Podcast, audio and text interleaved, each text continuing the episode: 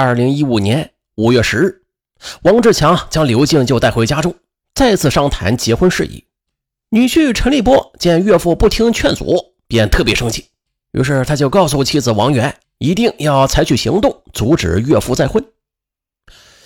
王媛不知道丈夫要采取什么行动，她以为不过是一般的劝说和反对而已。五月十二日，陈立波就约刘静在茶馆见面。阿姨啊，呃，自私点说啊，我们是不希望您和我岳父结婚的。你们虽然是高中同学，但是有很多年没有联系了，您并不了解我岳父。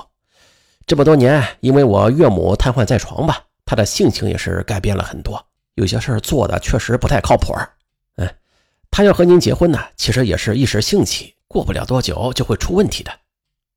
可哪成想，刘静却早有准备。不是啊，我跟你岳父虽然很长时间不在一起吧，但是自从我们联系之后，感觉特别合得来。我们岁数也不小了，就想去找个伴儿去度过余生。嗯，他的品性啊，我还是了解的。是一个可以托付的人，你也知道，我们这个岁数找个合适的伴儿不容易。如今我们再也不想错过了。啊，对了，其实我自己是有退休工资的，不会给你们添太多麻烦。陈立波碰了个软钉子，他决定拿出杀手锏。阿姨，嗯，事到如今呢，我跟你实话实说啊，我岳父现在并不是你表面上看到的那样。是这样的，我和王源结婚一年之后，有一次，他和小姐在车震时被警察给抓住了。呃，当时还是我找人好说歹说的交了罚款，到公安局里把他领了出来呢。我劝您还是好好想一想吧。像他这样的品行，您能接受吗？陈立波是不达目的不罢休，他就将岳父以前嫖娼的丑事添油加醋的告诉了刘静。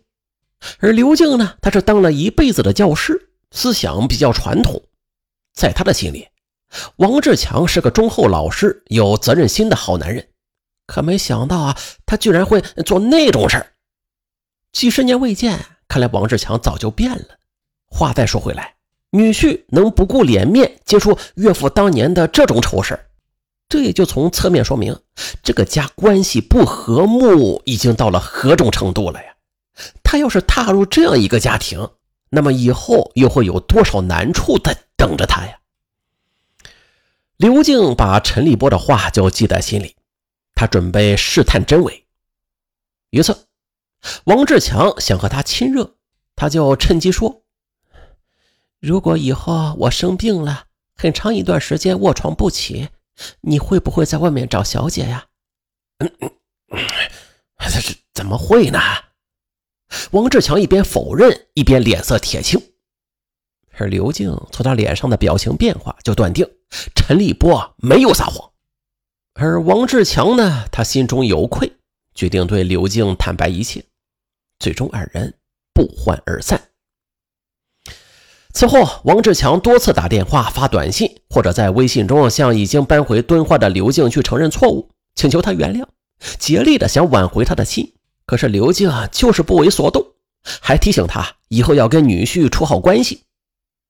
王志强没有想到啊，女婿竟然会用这种卑鄙的方式阻止自己的黄昏恋，他很生气。五月二十五日傍晚，王志强回到家，看到女婿，就质问他：“我有权选择结不结婚，你作为女婿凭什么干涉呀？你干涉就干涉啊，可是你为什么把我那件丑事也说出去啊？”可不曾想，陈立波却回击他：“爸，你找小姐车震的事做都做了，还怕我说吗？是，法律确实规定婚姻自由，但是你是我岳父啊，你再婚就会涉及到很多事情，直接关系到我和圆圆的家庭稳定，所以我不能袖手旁观，我就是要管。”就在这时，王源听到争吵声之后，从卧室里就冲了出来，问丈夫：“哎，是谁找小姐车震？”是怎么回事？就是你爸呗。妈在世的时候啊，他嫖娼被抓，是我到派出所里把他接回来的。这么长时间了，我都没有告诉你。现在他要再婚，我出于好心才告诉了刘阿姨。王源惊呆了，父亲在他心中的形象一直很高大，可是没想到他竟然会做这样的丑事。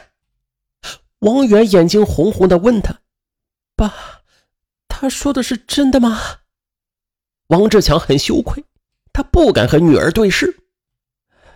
女婿竟然当着女儿的面揭露了自己的丑事，这让他无地自容。女婿还亲手葬送了他幸福的黄昏恋呢，这更让他对女婿充满了仇恨。接着，悲剧就发生了。案发之后，据王志强交代，在那一刻，他把所有的愤怒都是集中到了女婿身上。他转身进厨房，拿出菜刀，疯狂地砍向陈立波。陈立波被吓坏了，就竭力的去躲闪，可是还是没有能够抵挡住。王志强向陈立波的身上连续的砍了十几刀，陈立波当场是血流如注，倒在地上。等陈立波倒在地上的时候啊，王志强才一下子清醒过来，夺门而逃。王源，他眼睁睁的看着父亲用刀疯狂的砍着丈夫，他哭哀求，甚至上前试图去阻挡，可是都没有用。最终，丈夫还是倒下了。她跪下来抱着丈夫的头，那是哭天喊地的去呼唤，可是无济于事。保姆带着孩子从外面回来。赶紧拨打了幺幺零和幺二零，警方和幺二零赶到现场之后，确认周立波因失血过多已经死亡。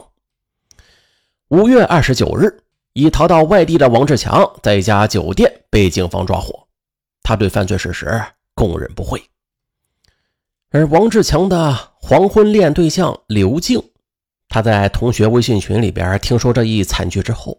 对自己断然提出分手，并且告诉王志强分手的原因，也是悔恨不已。